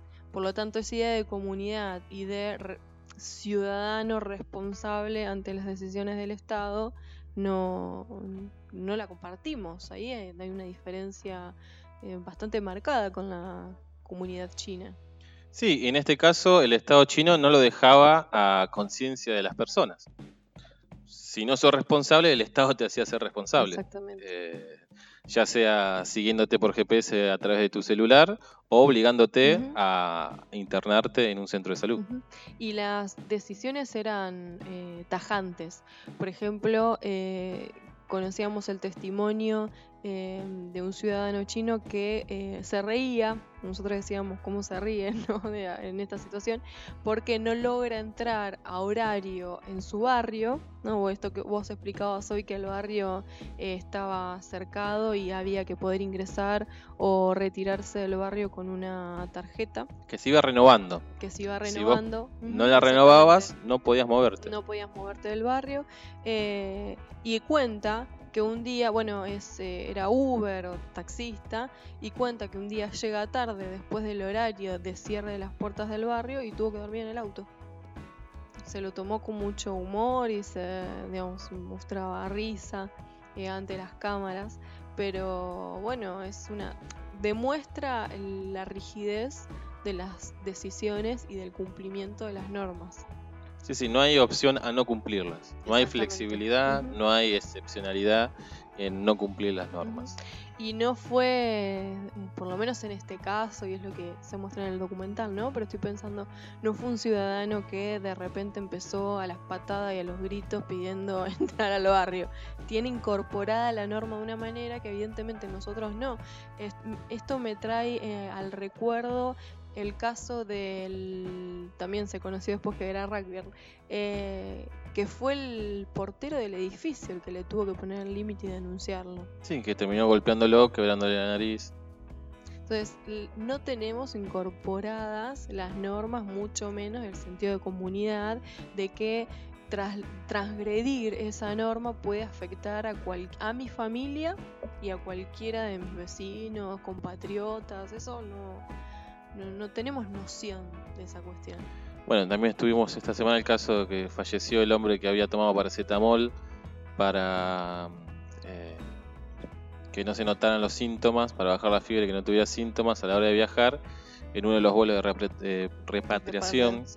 Eh, y también la responsabilidad, no solo por su propia salud, sino por el haber viajado en un lugar y haber contagiado a otras personas. Solo para poder subirse y lograr lo que él quería hacer, llegar acá, nada más que eso, no importando el, daño que puede generar. el sentido de eh, poca solidaridad y de individualismo que nosotros vivimos como sociedad occidental eh, está años luz de lo que se puede visualizar en el documental de ese sentido de comunidad, además de la presencia estatal sumamente fuerte eh, de la comunidad china.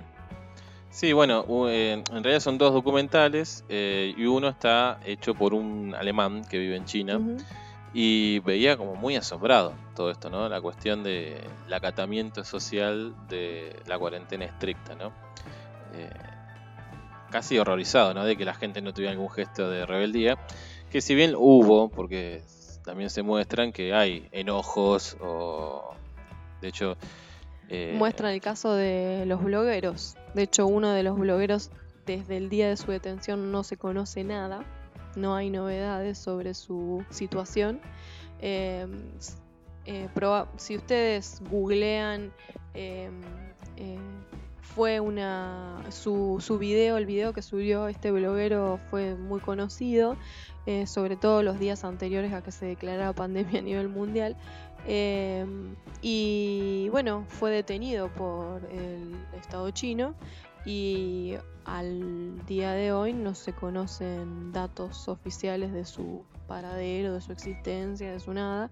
Después conocíamos, por ejemplo, la historia también de una pareja, los dos blogueros, y cómo fueron em, eh, avisados de que de no cambiar el contenido de su blog o de continuar se le cortó internet y se le avisó que estaban generando agitación. Exactamente. Eh, y, de no cambiar su actitud iban a sufrir medidas. Sí, sí, medidas como ir presos. Em, pero bueno, ahí hay otro régimen, justamente. Eh, ¿Qué pasaría si se hace algo así eh, con los periodistas que ayer estuvieron cubriendo el caos de los jubilados en el cobro. Eh, o qué pasaría con los caceroleros que estuvieron agitando eh, en esta semana. ¿Qué haría el Estado chino con esta gente en medio de la pandemia? Justicia. Eh, decíamos que también hubo casos de enojo, mostraban una mujer que tenía un comercio que no se le permitían abrir y no le permitían salir de su casa. Y además estos eh, comités barriales iban casa por casa tomando la temperatura y viendo si había alguien con síntomas. Eso también es otra cosa que permitió rápidamente aislar y eh, trasladar a la persona que estaba infectada. Y bueno, cuando llega el momento del control, esta mujer se enoja y bueno, insulta a la gente de, la voluntaria del Consejo Barrial diciéndole que bueno, que se iba a terminar fundiendo, que no podía resistir acá. Exactamente. Bueno, argumentos que vamos escuchando, que son válidos y son reales. Eh, pero bueno, ahí también tiene que ver dónde ponemos el foco y cuál es la prioridad, ¿no? Eh, porque por otro lado, eh, si bien el Estado ahí le estaba limitando su actividad laboral, con los prejuicios que eso trae, que trae, pero por otro lado, toda la cuestión de internación, gastos médicos, comida, todo lo que necesitaran, estaba garantizado por el Estado. Una situación eh, totalmente opuesta a la que vimos en Estados Unidos, también con el acceso a la salud de los ciudadanos estadounidenses. Sí. Porque lo, lo vimos en otro documental. Cada persona que se enfermaba eh, terminaba quebrando y terminaba en la calle. Se con, relataban em, las historias de homeless, se dice en Estados Unidos, eh, de personas que viven en la calle y que eran personas que tenían un buen ingreso mensual, pero que ante problemas de salud, como la, eh, la salud es absolutamente privada y carísima, estaba el caso de una enfermera que sacamos la cuenta de lo que cobraba y cobraba casi como un diputado en Argentina. Y sin embargo no le alcanzaba para alquilar. No, bueno, por eso los, los problemas en cuanto a las viviendas y al acceso a la salud generan que muchísimas personas estén hoy viviendo en la calle. Eh, eso es un foco infeccioso enorme porque no tienen ningún acceso a eh, salud y a higiene. Y bueno, la diferencia, ¿no? En China eh, el Estado brinda eh, el espacio para los tratamientos frente al COVID-19 y en Estados Unidos es todo absolutamente pago y por situaciones de salud los ciudadanos estadounidenses se quedan sin nada. Bueno, está la muestra, las cifras, ¿no? Hablan solas, la cantidad de contagios y muertos que tiene Estados Unidos con lo que tuvo China, por más que Donald Trump diga que son mentiras y que ocultaron muertos, que tal vez sea cierto, que no sean fidedignas, digamos, las cifras del Estado chino, porque claramente no es un Estado perfecto, claramente es un Estado autoritario, no hay libertad de expresión ni de prensa, eh, pero bueno, era un poco también traer la comparación con la cuarentena de Argentina, ya que esta semana habíamos tenido tantas voces que hablaban en contra de esta cuarentena.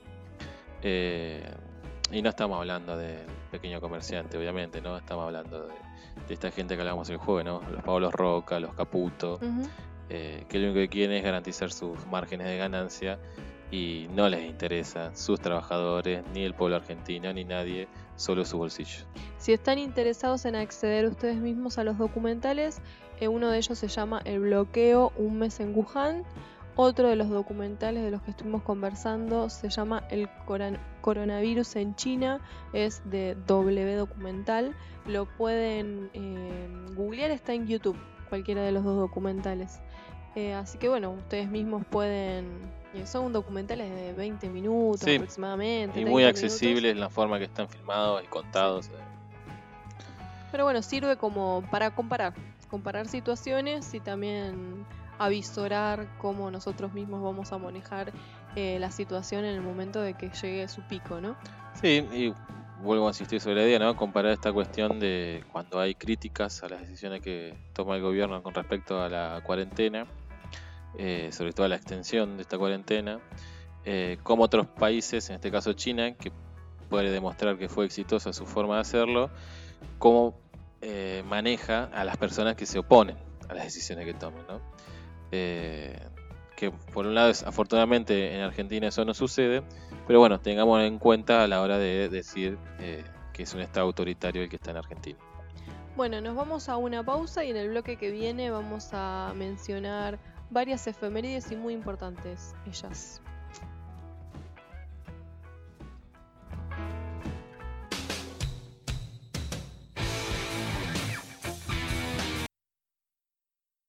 Volvemos de la pausa y tenemos en esta oportunidad todas las efemérides, qué es lo que sucedió un 4 de abril.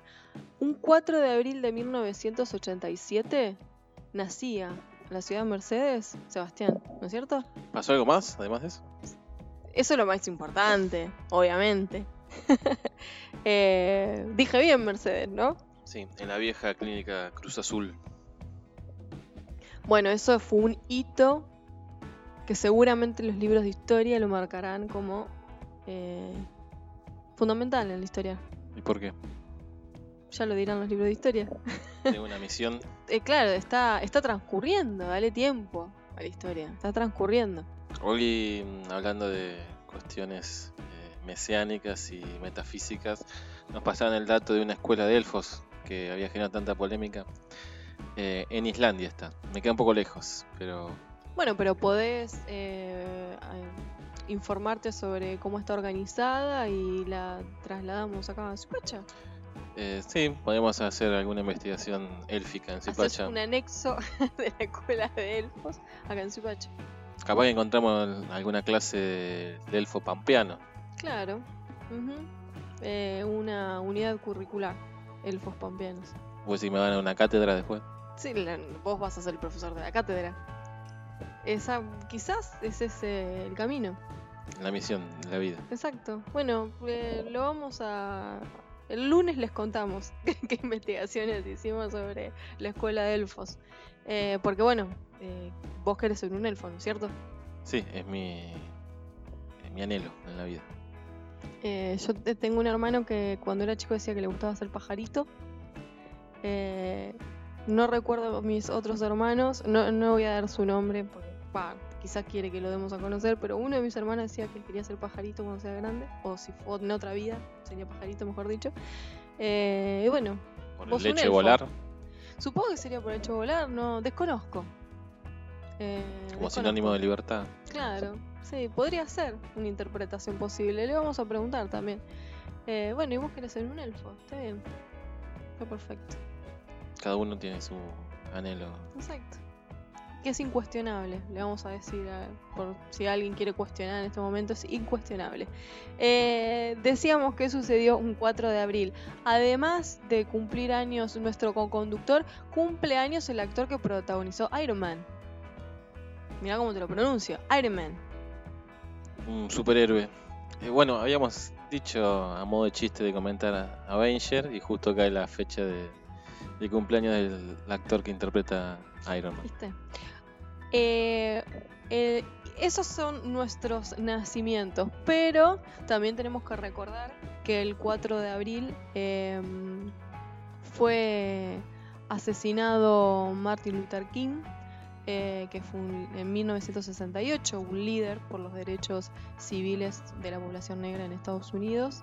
Fue un activista, eh, fue premio Nobel de la Paz y bueno, eh, fue es reconocido por su famoso discurso en el que dice tengo un sueño, un solo sueño, seguir soñando, soñar con la libertad, soñar con la justicia, soñar con igualdad y ojalá ya no tuviera necesidad de soñarlas. Y fue asesinado eh, por un, con un disparo en la cabeza por un francotirador, ti- francotirador mientras saludaba a sus seguidores. Un luchador también por cerrar la grieta, ¿no? Esta grieta entre blancos y negros en sí. Estados Unidos. Eh, se ve Bueno, que no es eso fácil. recibe el premio Nobel de la Paz. Eh, él tenía como contrapartida a Malcolm X, ¿no? Que decía todo lo contrario. El poder negro. Eh, profundizar la grieta, ¿no? Pues bueno, son distintas formas de lucha. Y el 4 de abril del 2007 eh, fue asesinado en Neuquén Carlos Fontealba, eh, maestro, eh, mientras eh, realizaba un corte de ruta con sus compañeros en el marco bueno, de ATEN, que es el gremio de, de Neuquén, participantes de la CTA. Y la CETERA. Bueno, Carlos Fuentealba se recibió de docente en el 2005 cuando tenía 38 años. Viene de una, venía de una clase, de una familia eh, de clase proletaria. Eh, comenzó a trabajar como profesor de química en un centro provincial de enseñanza media. eh, uno de en, un, en un barrio, uno de los barrios más pobres de la ciudad de Neuquén. Allí, por ejemplo, fue elegido por sus compañeros como delegado sindical. En el 2006 recibió el premio del Rey del Colegio como mejor profesor, eh, una distinción que le otorgan los estudiantes a los profesores en esa escuela. Y bueno, y el 4 de abril del 2007, en el marco de una huelga, eh, donde se exigen mejores condiciones salariales, eh, fue asesinado. En ese momento el gobernador de la provincia de Neuquén era Jorge Sovich. Que después fue candidato a presidente. que fue candidato a presidente el policía que dispara, eh, Carlos Fontealba, estaba en un Fiat, estaba dentro de un auto, y el policía que dispara, eh, Poblete, dispara a muy corta distancia y bueno, es el proyectil le impacta en la cabeza y eh, termina falleciendo al otro día, es trasladado y termina falleciendo al otro día. Así que hoy recordamos ya 13 años del asesinato de Carlos Fontealba que los, ah, lo que sería el autor intelectual, la responsabilidad política, nunca fue juzgado. No, no, eh, no, por eso seguimos exigiendo em, juicio eh, y castigo a los responsables del asesinato de Carlos Fontealba. Bueno, estas serían nuestras efemérides de un 4 de abril. Sí, bueno, eh, quería decir con respecto a Fuente Alba que otro de las, otro capítulo más de las luchas eh, obreras de la Patagonia, ¿no? Que el jueves hacíamos mención de que la familia de Marcos Peña había tenido gran protagonismo en lo que había sido la Patagonia rebelde, allá a principios del siglo XX, asesinando a más de 2.000 trabajadores que luchaban por un suelo digno y recortar la jornada. Eh, tantos años después, nuevamente, eh, en este caso un maestro vuelve a morir por las mismas consignas, mejores condiciones laborales. Las rutas de la Patagonia eh, también vieron la lucha eh, de Teresa Rodríguez, que varios años antes a Carlos Fuente Alba también fue asesinada en un corte de ruta. Eh, hoy leía una entrevista que se le hacía a un periodista, a un fotógrafo, que cubrió justamente ambos hechos y que el periodista, perdón, el fotógrafo relata que eh, pudo varios años después contactarse con la mujer de Carlos Fuente Alba y contarle eh, todo lo que vio eh, cuando lo asesinaron y cuando se armó todo el revuelo alrededor del auto, cuando se dan cuenta del disparo y todo el ensangrentado que estaba Carlos Fuente Alba, y que cuando se agolpan todos al auto, eh, él relata que vienen los camiones hidrantes y empiezan a despejar con agua y que son los mismos periodistas, en este caso él como fotógrafo y un colega, los que le piden a las fuerzas de seguridad que eh, paren con la represión porque eh, se habían dado cuenta de la gravedad en la que estaba el compañero. Y, bueno, eh, inmediatamente al tiempo trasladado al hospital, pocos días eh, fallece, pero bueno, él eh, tuvo que cubrir como fotógrafo las dos, las dos luchas en distintos momentos históricos y vivió, vivenció el asesinato de los dos docentes. Bueno, cerramos las efemérides y ya que viene el programa, el programa bastante abajo, vamos a poner una cumbia para tratar de levantar.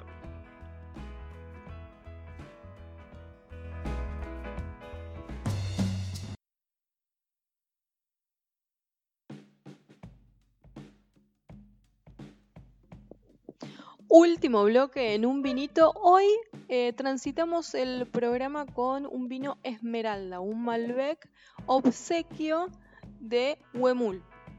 Eh, le agradecemos nuevamente el obsequio eh, a Huemul. riquísimo el Malbec. Bueno, último bloque, les recomendamos una serie de Netflix llamada Si no te hubiese conocido.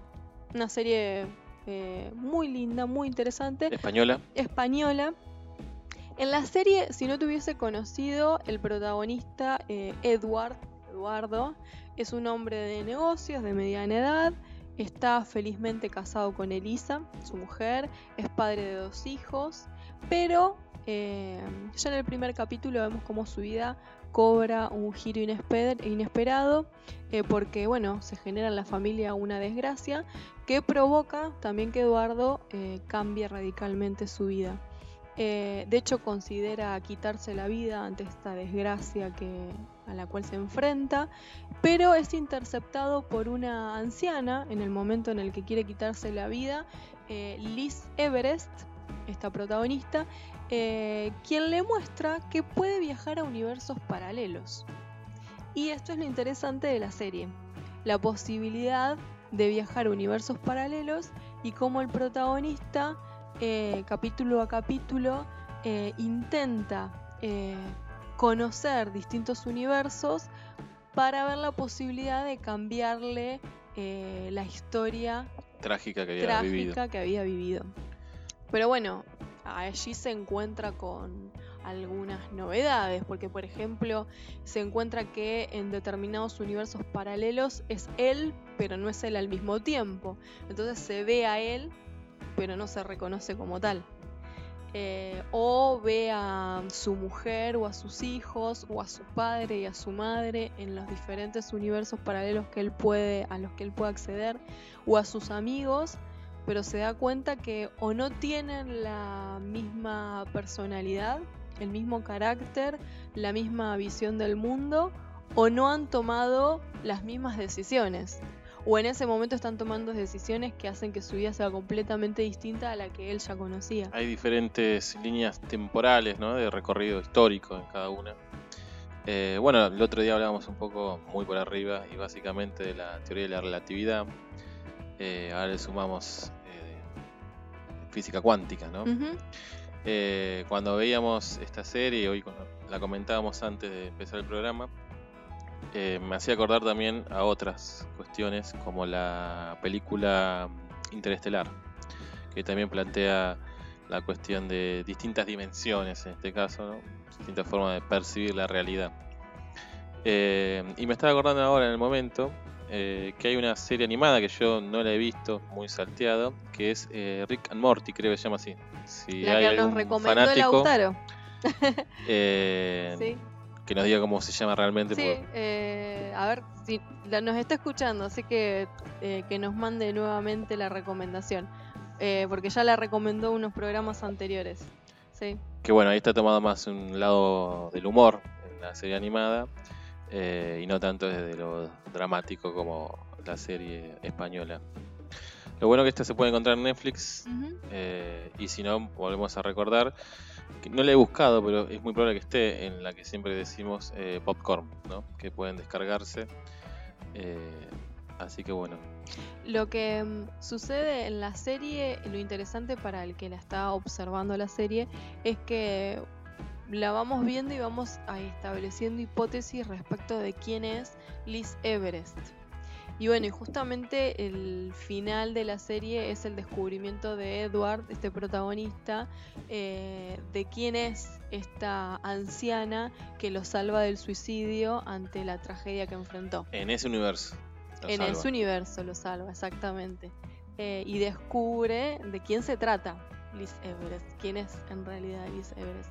Pero bueno, es interesante porque nos llama a la reflexión, porque eh, yo miraba la serie y pensaba, eh, no hay, digamos, Edward está eh, obsesionado en algún punto por la tragedia que vivió, en la posibilidad de cambiar la historia.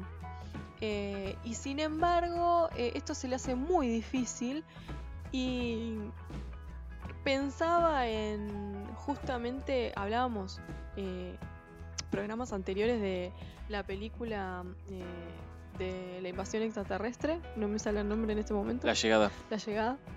Que la protagonista descubre lo inevitable del tiempo y del futuro. Y en algún punto acá se da una reflexión filosófica similar a la cuestión del tiempo y nos hace preguntarnos si es posible, eh, si existieran esos universos paralelos, cambiar la historia de otros universos en los que estamos transitando. Eh, así que en relación al tiempo es una serie muy interesante para pensar, para pensarnos a nosotros mismos y también pensarnos antes de tomar alguna decisión. Sí, tal vez la serie ahí deja como abierta la cuestión de, de tener como una especie de segunda oportunidad o poder volver a compartir algo con los seres queridos que ya no están.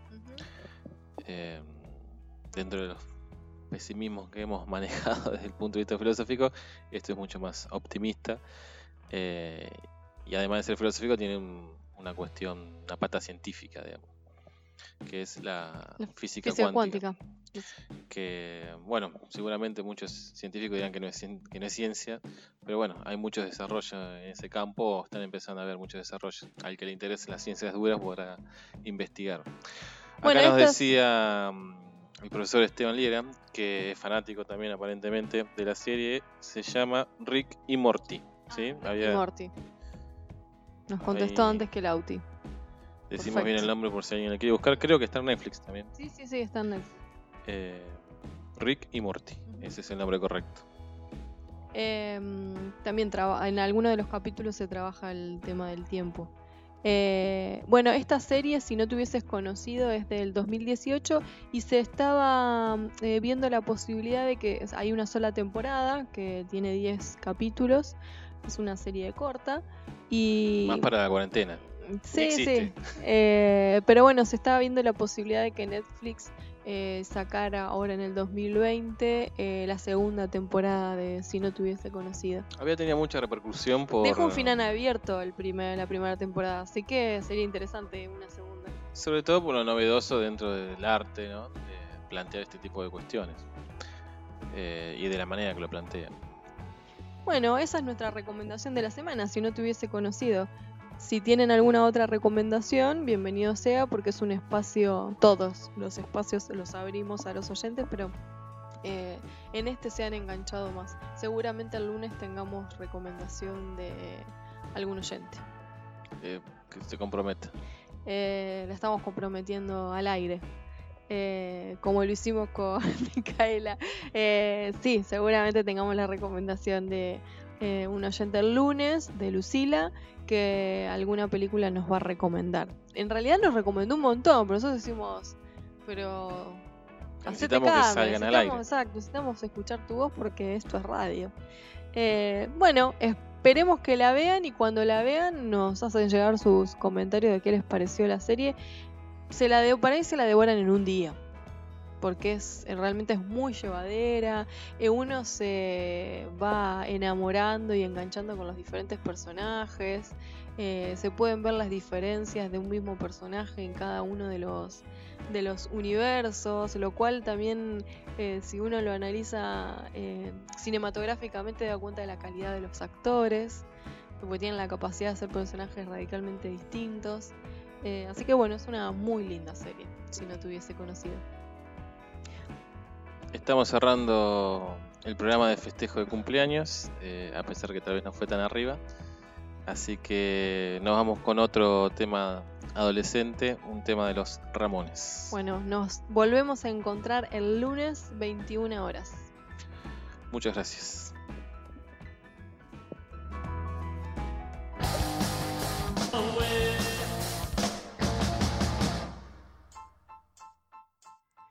Los lunes a las 20 horas te esperamos con actualidad, noticias, cine, espectáculos. Un programa más que casero mientras compartimos un vinito y las ganas de hacer radio. Encontranos en Facebook como Eustaquio Un Vinito, en Instagram Un Vinito Radio 20 o en Twitter arroba Un Radio. Contale a amigues, novies, amantes, a familiares amades y odiades. Un vinito, el maridaje perfecto para empezar la semana.